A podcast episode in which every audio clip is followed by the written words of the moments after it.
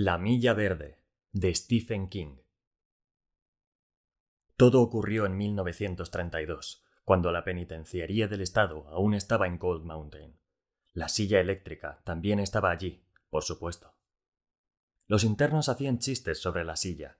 La gente siempre hace bromas acerca de las cosas que le asustan, pero no puede controlar. La llamaban la freidora o la gran licuadora.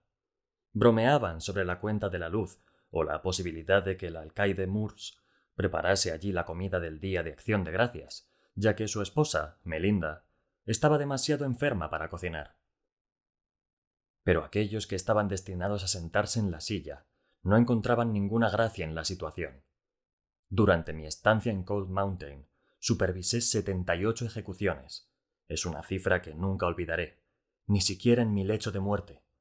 Y creo que la mayoría de los condenados Solo se percataban de lo que iba a ocurrirles cuando les amarraban los tobillos a las firmes patas de roble de la freidora. Entonces tomaban conciencia.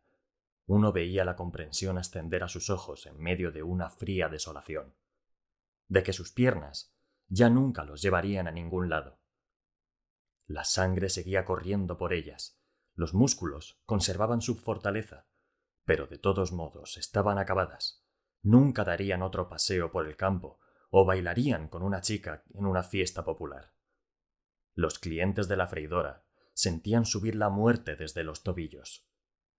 Cuando terminaban de pronunciar sus delirantes y casi siempre inconexas últimas palabras, les cubrían la cabeza con un saco negro de seda.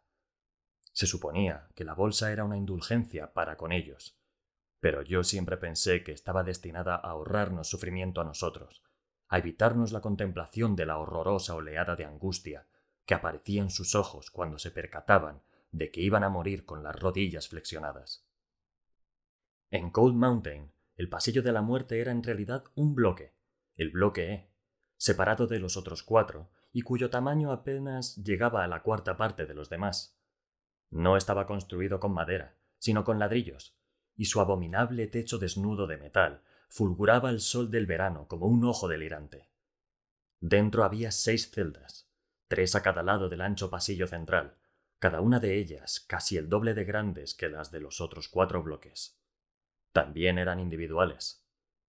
Se trataba de unas estancias demasiado cómodas para una prisión, sobre todo en los años treinta, pero sus residentes las habrían cambiado gustosamente por cualquier celda en los otros bloques.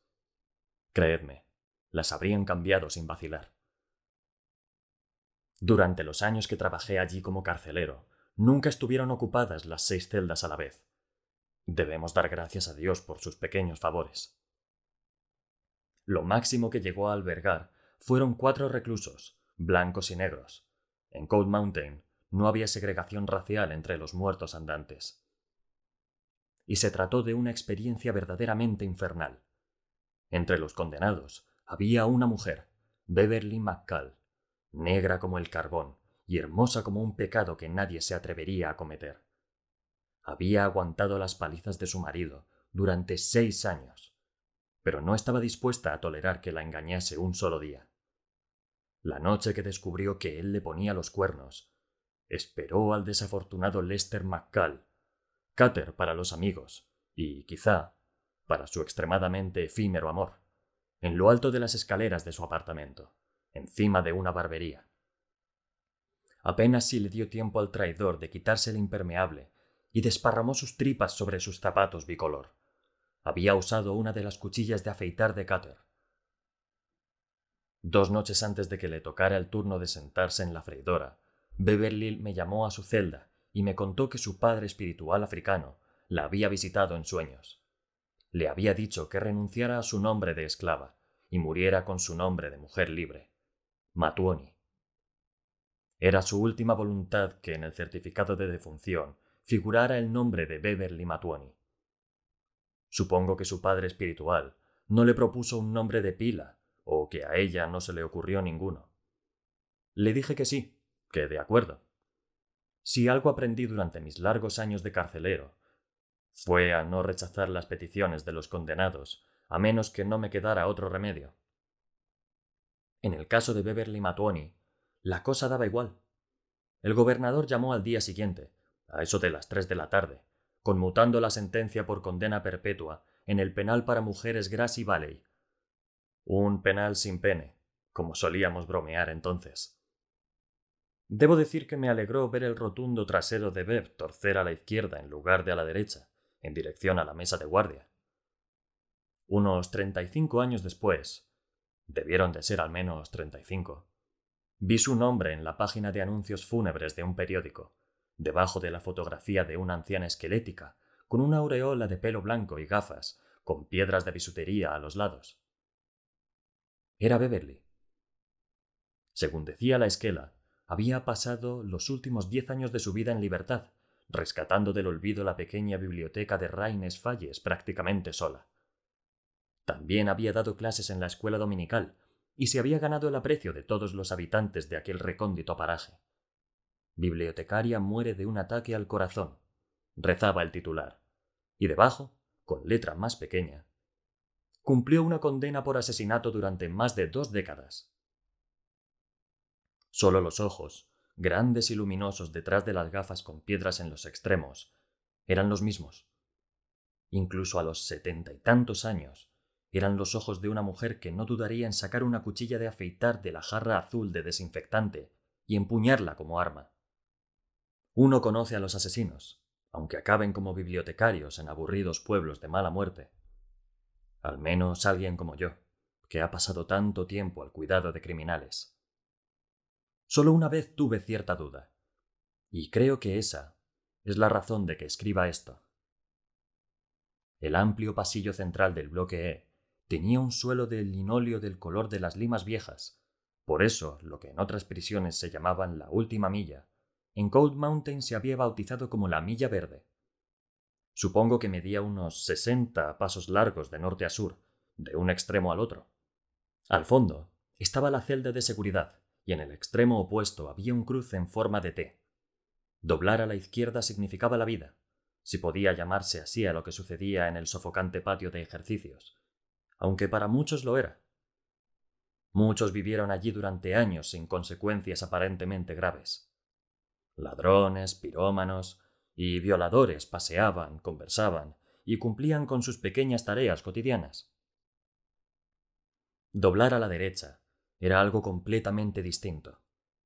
Primero había que entrar en mi despacho, cuya alfombra, también verde, había pensado cambiar en más de una ocasión, aunque nunca me decidía a hacerlo, y pasar frente a mi escritorio, flanqueado por la bandera estadounidense a la izquierda y la del Estado a la derecha. Al fondo había dos puertas. Una conducía al pequeño retrete que usábamos los guardias y yo, en ocasiones también el alcaide Murs. La otra, a un almacén. Allí acababa uno tras recorrer el pasillo de la muerte. Era una puerta baja. Yo tenía que agachar la cabeza para entrar, y John Coffey prácticamente tuvo que sentarse. Más allá de un pequeño rellano, había que bajar tres escalones de cemento hasta el suelo de madera. Era una habitación miserable, sin calefacción y con un techo metálico idéntico al del bloque contiguo. En invierno hacía suficiente frío como para que al respirar se formasen nubes de vapor y en verano el calor resultaba sofocante. Durante la ejecución de Elmer Manfred, en julio o agosto del 30, se desmayaron nueve testigos. A la izquierda del almacén, otra vez había vida. Herramientas, guardadas en armarios protegidos con cadenas, como si en lugar de palas y azadones fuesen carabinas. Alimentos secos, sacos con semillas de primavera, cajas de papel higiénico, tarimas cargadas con planchas para el taller de grabado de la prisión, incluso sacos de arena para marcar el cuadrado de béisbol y el campo de fútbol. Los presos jugaban en un sitio llamado El Prado, y todo el mundo en Cold Mountain esperaba con expectación las tardes de otoño. A la derecha, una vez más, la muerte. La mismísima freidora apoyada sobre una plataforma de tablas y situada en el extremo sudeste del almacén, con sus sólidas patas y sus anchos brazos de roble que habían absorbido el sudor de centenares de hombres, aterrorizados en sus últimos minutos de vida. Y el casquete metálico, por lo general suspendido descuidadamente sobre el respaldo de la silla, como el sombrero de un robot de juguete en una tira cómica de Buck Rogers. Un cable colgaba de él y acababa en un orificio rodeado de una arandela situado en el muro, detrás de la silla. A un lado había un cubo de hierro galvanizado. Si uno miraba en el interior, veía una esponja circular, cortada de modo que encajara perfectamente dentro del casquete metálico. Antes de la ejecución, la esponja se empapaba en una solución salina para conducir mejor la electricidad hacia el cerebro del condenado. 1932 fue el año de John Coffey. Cualquiera que sienta suficiente curiosidad por el caso, alguien con más energía que un viejo como yo, que pasa los últimos años de su vida dormitando en una residencia geriátrica de Georgia, aún podrá encontrar información al respecto en los periódicos. Fue un otoño caluroso, lo recuerdo bien. Muy caluroso. Octubre parecía agosto y la mujer del alcaide, Melinda, estaba ingresada en un hospital de Indianola. Aquel otoño tuve la peor infección urinaria de mi vida. No lo bastante grave para ingresar yo también en el hospital, pero sí lo suficiente para que deseara estar muerto cada vez que tenía que mear. También fue el otoño de Delacroix, aquel francés bajito y casi calvo que hacía un ingenioso truco con un carrete de hilo y un ratón. Pero el mayor acontecimiento de la temporada fue el ingreso en el bloque de John Coffey, sentenciado a muerte por la violación y asesinato de las gemelas Deterick. En el bloque E había cuatro o cinco guardias por turno, aunque muchos de ellos eran temporales. Dean Stanton, Harry Terwilliger y Brutus Howell. Los hombres lo llamaban Bruto, pero era solo una broma, pues a pesar de su corpulencia era incapaz de matar una mosca. Ya han muerto. También ha muerto Percy Wetmore, que sí era bruto. Además de estúpido, claro está. Percy no encajaba en el bloque E, donde tener un carácter agresivo podía resultar, además de inútil, peligroso. Pero era pariente de la mujer del gobernador y allí estaba. Fue Percy Wetmore quien acompañó a Coffee al bloque, al grito supuestamente célebre de ¡Entra un muerto! ¡Entra un muerto! Aunque estábamos en octubre, hacía más calor que en el mismísimo infierno. Se abrió la puerta del patio de ejercicios para dejar paso a una luz deslumbrante y al hombre más grande que he conocido en mi vida, a excepción de algunos jugadores de baloncesto que he visto en la tele en el salón de esta casa para viejos, babosos, sin hogar donde estoy acabando mis días. Coffee llevaba cadenas en los brazos y alrededor del tonel que tenía por torso. Mientras avanzaba entre las celdas, por el pasillo color lima, arrastraba las cadenas que unían los grilletes de sus tobillos, produciendo un ruido similar al de una cascada de monedas. Percy Wetmore, a un lado, y el pequeño, esquelético Harry Terwilliger al otro. Parecían dos niños pequeños flanqueando a un oso recién cazado. Hasta Brutus Howell parecía un crío al lado de Coffee, y eso que Bruto, corpulento y con más de un metro ochenta de estatura, había jugado en la Liga Nacional hasta que lo echaron y tuvo que volver a las colinas. John Coffey era negro, como la mayoría de los hombres que venían a pasar una temporada en el bloque E antes de morir en la freidora, y medía un metro noventa y ocho centímetros de estatura.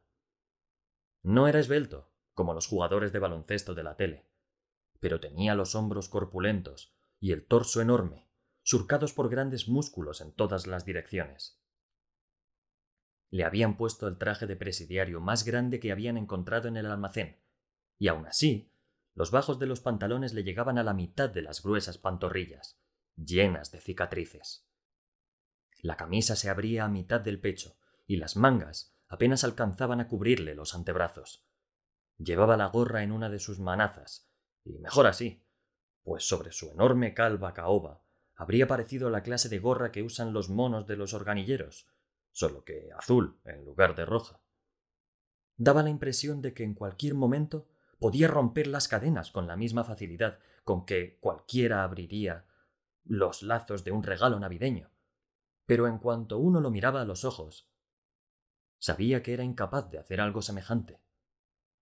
Sin embargo, pese a lo que creyera Percy, que poco después de su llegada comenzó a llamarlo el tontaina, no parecía estúpido, sino perdido. Se la pasaba mirando alrededor, como si no supiera dónde estaba, O incluso, quizá, quién era. A primera vista me pareció un Sansón negro. Solo que después de que Dalaila lo afeitara con su pequeña mano traidora para robarle todo vestigio de alegría. ¡Entra un muerto! anunció Percy a voz en cuello, tirando del puño de la camisa del grandullón como si de verdad se creyera capaz de moverlo en caso de que Coffee se negara a hacerlo por voluntad propia. Harry no dijo nada, pero parecía avergonzado. Entra un. Ya es suficiente, dije yo, que estaba sentado en el camastro de la celda que pertenecería a Coffee. Naturalmente, había sido informado de su ingreso y estaba allí para recibirlo aunque no tenía idea de su tamaño hasta que lo vi. Percy me echó una mirada que insinuaba que todos sabían que yo era un imbécil, excepto el estúpido grandullón, por supuesto, que solo sabía violar y asesinar niños. Pero no dijo esta boca es mía.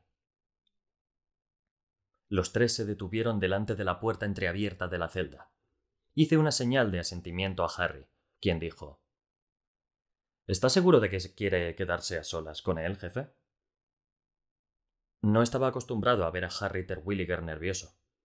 Siete u ocho años antes había estado a mi lado durante un motín y no se había acobardado en ningún momento, ni siquiera cuando empezaron a circular rumores de que algunos presos tenían armas.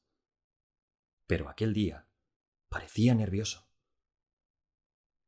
¿Me darás problemas, grandullón? pregunté, sin levantarme del camastro e intentando disimular mi aflicción. La infección urinaria que mencioné antes aún no había llegado a su peor estadio, pero aquel día no estaba yo para una excursión a la playa, creedme. Coffee sacudió la cabeza lentamente, primero a la derecha, luego a la izquierda, y por fin al centro. Una vez que me clavó la mirada, no volvió a quitármela de encima. Harry llevaba una carpeta con el registro de entrada de Coffee. Dásela, le dije a Harry. Entrégasela a él. Harry obedeció, y el tontorrón la cogió como si estuviera sonámbulo. Ahora dámela a mí, dije. Y Coffee lo hizo, acercándose con un rumor de cadenas. Tuvo que agacharse para franquear la puerta de la celda. Eché un vistazo al informe, sobre todo para comprobar que en efecto era alto y no se trataba de una ilusión óptica. Lo era, un metro noventa y ocho centímetros, Decía que pesaba 130 kilos, pero creo que se trataba de un cálculo estimativo, pues debía de pesar 150 o tal vez 160 kilos. En el apartado correspondiente a cicatrices o señas particulares, Magnusson, el viejo preso de confianza de recepción, había escrito numerosas, con su letra trabajosa. Cuando alcé la vista, Coffee se había apartado un poco de modo que pude ver a Harry al otro lado del pasillo, frente a la celda de Delacroix, el único preso en el bloque E en el momento del ingreso de Coffee. Delacroix era un flacucho de pelo ralo, con la expresión preocupada de un contable corrupto que sabe que están a punto de descubrir su último desfalco. Tenía el ratón domado en un hombro.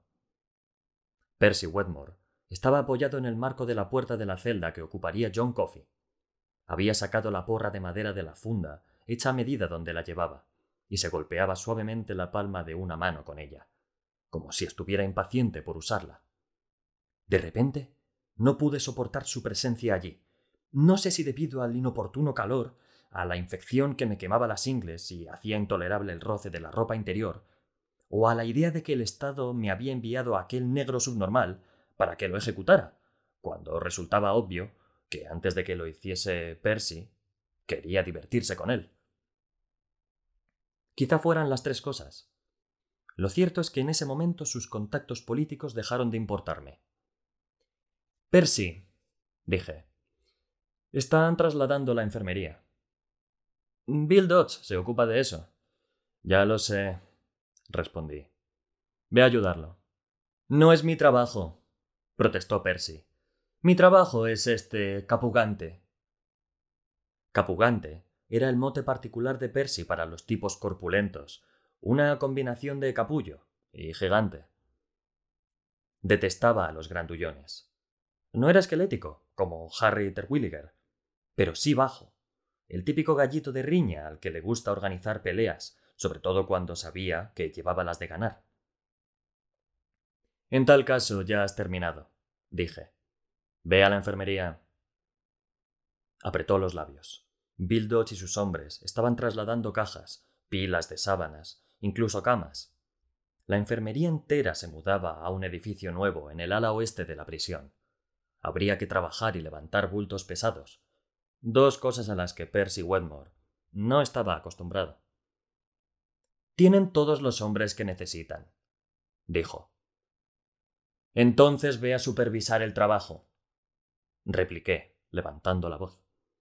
Advertí que Harry se sobresaltaba, pero no hice caso. Si el gobernador ordenaba al alcaide Moores que me echara por reñir a su enchufado, ¿a quién iba a poner Hal Moores en mi lugar? ¿A Percy? Ni en broma. En realidad me da igual lo que hagas, Percy, siempre y cuando te esfumes de aquí durante un buen rato. Por un instante pensé que se resistiría y que tendría problemas, con Coffee allí inmóvil como el reloj parado más grande del mundo. Pero entonces, Percy metió violentamente la porra en la funda hecha a mano.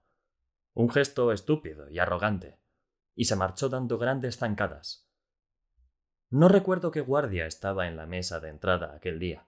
Supongo que sería uno de los temporales. Pero fue obvio que a Percy no le gustó su expresión, porque lo oímos gruñir al pasar. Si no te borras esa estúpida sonrisa de la jeta, te la borraré yo a puñetazos.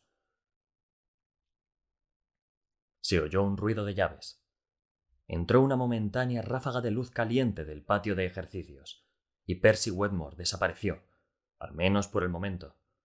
El ratón de Delacroix corría de un hombro al otro del pequeño francés, moviendo sus finísimos bigotes.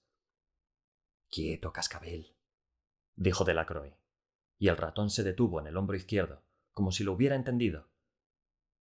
Quieto y callado. Con el cantarín acento ha caído de, Delacroix, quieto sonaba como una palabra exótica, algo así como quieto. Tú échate un rato, dije con brusquedad. Descansa, esto tampoco es asunto tuyo. El francés me obedeció había violado y asesinado a una jovencita, arrastrado el cadáver detrás del bloque de pisos donde vivía la chica, y después de rociarla con gasolina, le habría prendido fuego, esperando deshacerse de la prueba del crimen. Sin embargo, el fuego se había extendido al edificio, y como consecuencia habían muerto otras seis personas, entre ellas dos niños. Era el único crimen de su historial, y se comportaba como un hombre de modales exquisitos, con cara de preocupación y el pelo largo hasta el cuello de la camisa. Pronto se sentaría en la freidora, y ella acabaría con él. Pero lo que fuera que lo había impulsado a cometer ese delito monstruoso, ya no estaba allí. Entretanto, el francés se tendería en su camastro y dejaría que su pequeño compañero corriese sobre sus manos. En cierto modo, eso era lo peor. La freidora nunca quemaba lo que hacía en el interior de aquellos tipos, y estoy seguro de que los fármacos que les inyectan en la actualidad tampoco pueden eliminarlo. Aquello se muda de sitio, salta a otra persona y solo nos deja ollejos vacíos para ejecutar, ollejos que, de cualquier modo, ya no están vivos. Me volví hacia el gigante. Si dejo que Harry te quite esas cadenas, ¿te portarás bien? Hizo un gesto de asentimiento, como si su cabeza temblase, arriba, abajo y luego otra vez al centro. Me miró con sus extraños ojos. Había una especie de paz en ellos, pero no estaba seguro de poder fiarme. A una seña mía, Harry se acercó y le quitó las cadenas. Me tranquilizó ver que ya no parecía asustado, ni siquiera cuando se agachó junto a las piernas como troncos de coffee para abrir los grilletes. Yo confiaba en su intuición, y por lo visto la culpa de que Harry estuviese nervioso era de Percy. En realidad, yo confiaba en que la intuición de todos los hombres que trabajaban en el bloque E, con la única excepción de Percy. Tenía preparado un pequeño discurso para todos los nuevos, pero con Coffee dudé, porque parecía anormal, y no solo por su talla. Cuando Harry retrocedió, Durante toda la operación, Coffee había permanecido inmóvil y tranquilo como un percherón. Miré a mi nuevo pupilo, señalé el registro con el pulgar y pregunté: ¿Sabes hablar, el grandullón? Sí, señor, sé hablar, respondió con un vozarrón grave y sereno, que me recordó el ruido de un tractor recién aceitado. No tenía acento sureño, aunque más tarde notaría que su forma de construir las frases era típica del sur, como si viniese del sur, pero no fuera de allí. No parecía analfabeto, pero tampoco ilustrado. Su forma de hablar era un misterio, como tantas otras cosas de él. Lo que más me inquietaba eran sus ojos, pues reflejaban una especie de tranquila ausencia, como si estuviese flotando muy muy lejos de nosotros. Te llamas John Coffey. Eh, sí, señor, suena parecido a café, pero no se escribe igual. Así que sabes leer y escribir. Solo mi nombre, jefe, respondió con calma. Suspiré y pronuncié una versión abreviada de mi discurso. Ya estaba convencido de que no iba a causar problemas, cosa en la que tenía y no tenía razón. Yo me llamo Paul Edgecombe, dije. Soy el encargado del bloque E, el jefe de la plantilla. Si quieres algo de mí, llámame por mi nombre. Si no me encuentro aquí, habla con este hombre. Se llama Harry Terwilliger. ¿Entendido? Coffee asintió en silencio. Pero no esperes conseguir todo lo que quieras, porque solo te daremos lo que consideremos necesario. Esto no es un hotel, ¿me sigues? Asintió otra vez. Este es un sitio tranquilo, grandullón, no como el resto de la prisión. Aquí solo estáis tú y Delacroix. No trabajaréis, estaréis casi siempre sentados. De este modo tendréis tiempo para reflexionar sobre lo que habéis hecho. Para la mayoría era demasiado tiempo, pero no lo mencioné. Por las noches, si todo está en orden, encendemos la radio. ¿Te gusta la radio? Hizo otro gesto afirmativo, aunque vacilante, como si no estuviera seguro de qué era una radio.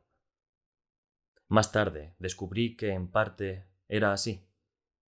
Coffee reconocía las cosas cuando volvía a verlas, pero hasta entonces se olvidaba de ellas.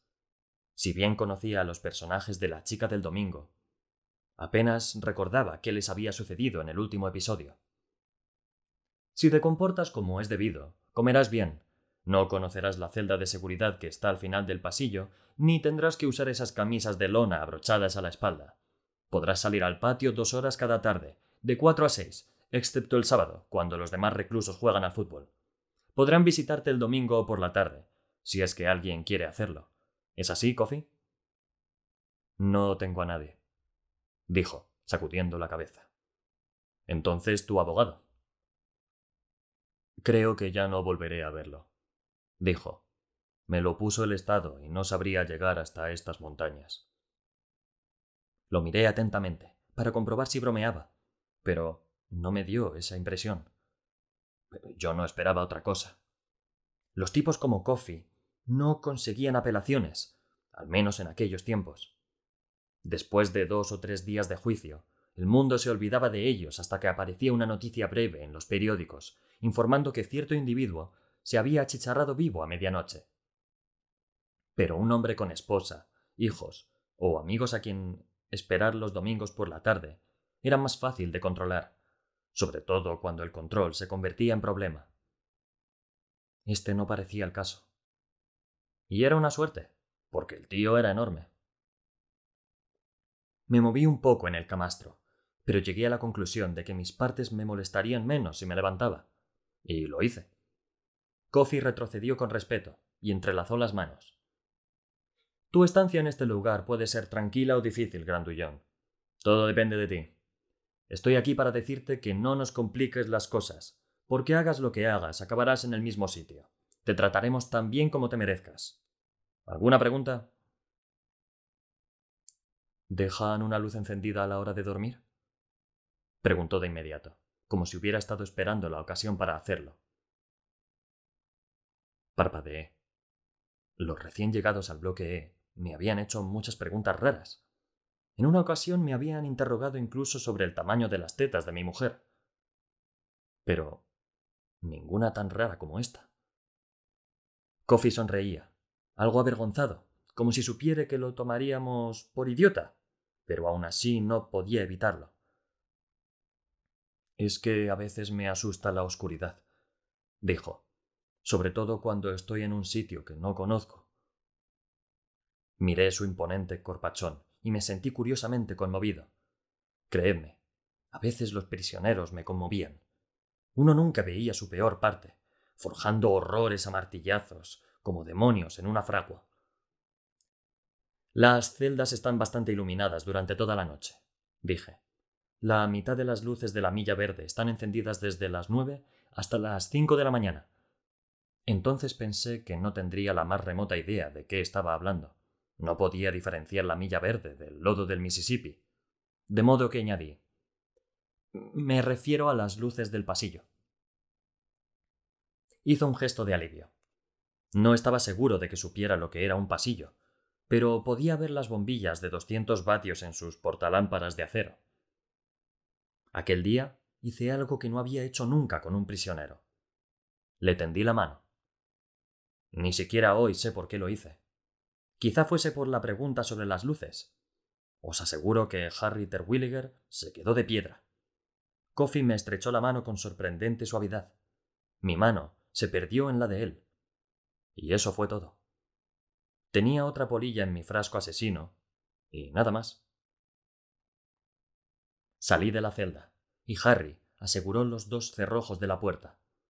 Por un par de segundos, Coffee permaneció donde estaba, como si no supiese qué hacer a continuación, y luego se sentó en el camastro, entrelazó sus manazas entre las rodillas y agachó la cabeza como un hombre que llora o reza. Luego dijo algo con su extraño acento sureño. Escuché sus palabras con absoluta claridad, y aunque no sabía mucho sobre lo que había hecho, no es preciso saber qué ha hecho un hombre para alimentarlo y cuidarlo hasta que le llega la hora de saldar sus deudas. Sentí un escalofrío. No pude evitarlo, dijo. Lo intenté, pero era demasiado tarde. Tendrás problemas con Percy, dijo Harry mientras regresábamos a mi despacho. Dean Stanton, algo así como el tercero en la escala jerárquica. En el bloque no había tal cosa, o Percy Wetmore se habría ocupado de cambiar mi situación de inmediato. Estaba sentado a mi escritorio, poniendo en orden los archivos, una tarea para la que yo nunca parecía tener tiempo. Cuando entramos, alzó la cabeza por un instante, se acomodó las gafas con el pulgar y volvió al papeleo. He tenido problemas con ese pájaro desde el día en que llegó, dije al tiempo que me separaba los pantalones de la entrepierna con un respingo. ¿Has oído lo que gritaba cuando trajo a ese grandullón? No pude evitarlo, dijo Harry. Estaba ahí, ¿recuerdas? Yo estaba en los lavabos y lo oí perfectamente, dijo Dean.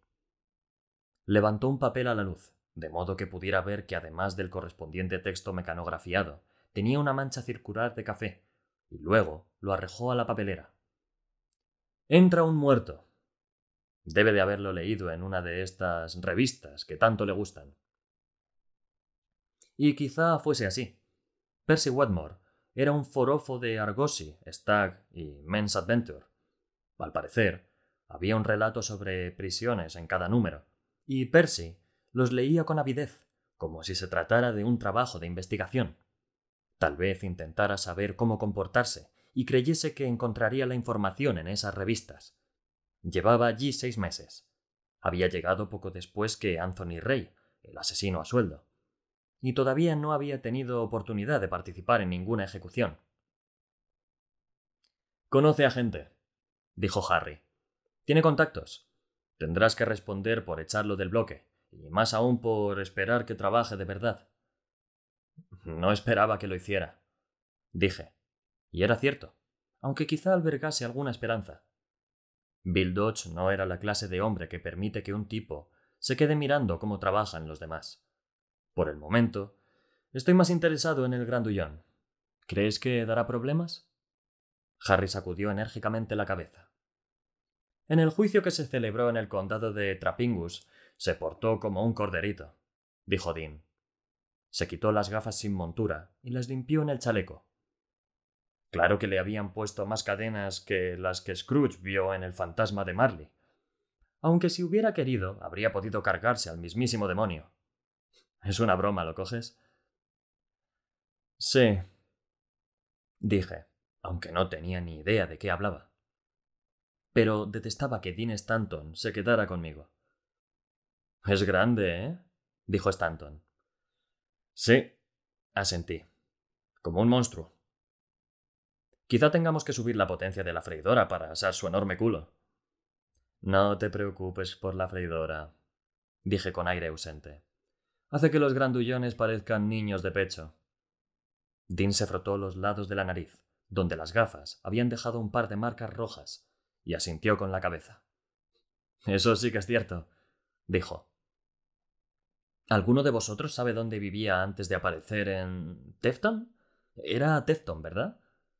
Sí, respondió Dean. Tefton, en el condado de Trapingus. Antes de aparecer por allí y hacer lo que hizo. Nadie lo conocía. Supongo que iba de un sitio a otro. Eh, si te interesa, quizá puedas encontrar más información en los periódicos. En la biblioteca de la prisión conservan los ejemplares del último año, año y medio, y no se los llevarán hasta la semana que viene. Sonrió. Aunque seguramente tendrás que oír las quejas y los chillidos de tu compañero de arriba. De todos modos creo que iré a echar un vistazo, dije. Y lo hice aquella misma tarde.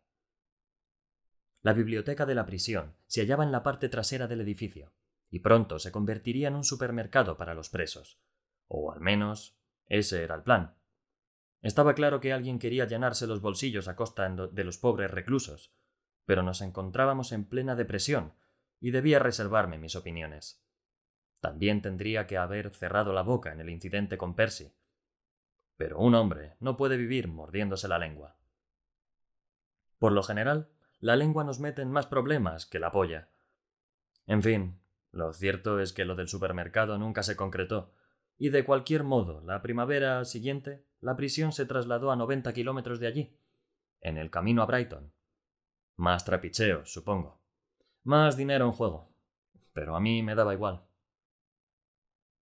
La administración se había mudado a un edificio nuevo al este del patio. La enfermería estaba en pleno traslado. Quien había sido el zoquete que había decidido instalarla en la segunda planta era otro de los grandes misterios de la vida. Y la biblioteca solo conservaba parte de su material, aunque nunca había estado bien surtida, y se hallaba desierta. El viejo edificio era una sofocante caseta cubierta de tablas de chilla, encajada de algún modo entre los bloques A y B.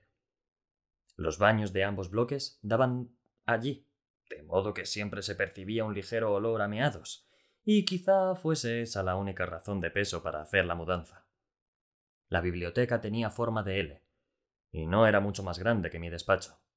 Busqué un ventilador, pero todos habían desaparecido. Debía de hacer más de treinta grados allí dentro, y cuando tomé asiento sentí una punzada ardiente en la entrepierna, como si tuviese una muela infectada. Sé que la comparación es absurda, teniendo en cuenta la zona de la que hablo, pero fue la única que se me ocurrió. La cosa empeoraba durante y después de mear, lo que acababa de hacer antes de entrar. Aunque no lo había notado, allí había otro tipo, un viejo y larguirucho preso de confianza llamado Gibbons, que dormitaba en un rincón con una novela del oeste en el regazo, y el sombrero caído sobre los ojos. Por lo visto, no le molestaban el calor ni los gruñidos, golpes y ocasionales juramentos procedentes de la enfermería, donde debía de hacer por lo menos tres grados más. Esperaba que Percy Wedmore disfrutaba de ello. Con cuidado de no despertar al viejo, me dirigí a la pata más corta de la L, donde se guardaban los periódicos.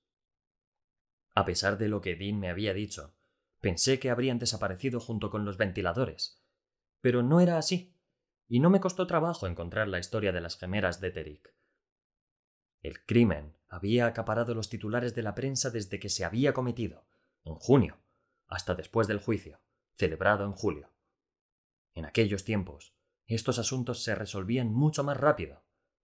Pronto olvidé el calor, los ruidos procedentes de la planta superior y los ronquidos del viejo Gibbons. Por desagradable que fuese, era imposible no imaginar el contraste entre aquellas niñas de nueve años, con sus suaves cabelleras rubias y sus encantadoras sonrisas, con el gigantesco y oscuro corpachón de Coffee. Dada su estatura, era fácil imaginarlo devorándolas, como el ogro de un cuento de hadas. Pero lo que había hecho era aún peor, y había sido una suerte para él que no lo hubiesen linchado de inmediato a la orilla del río. Aunque no podía decirse que corriera mejor suerte en el pasillo de la muerte, esperando el momento de sentarse en el regazo de la freidora.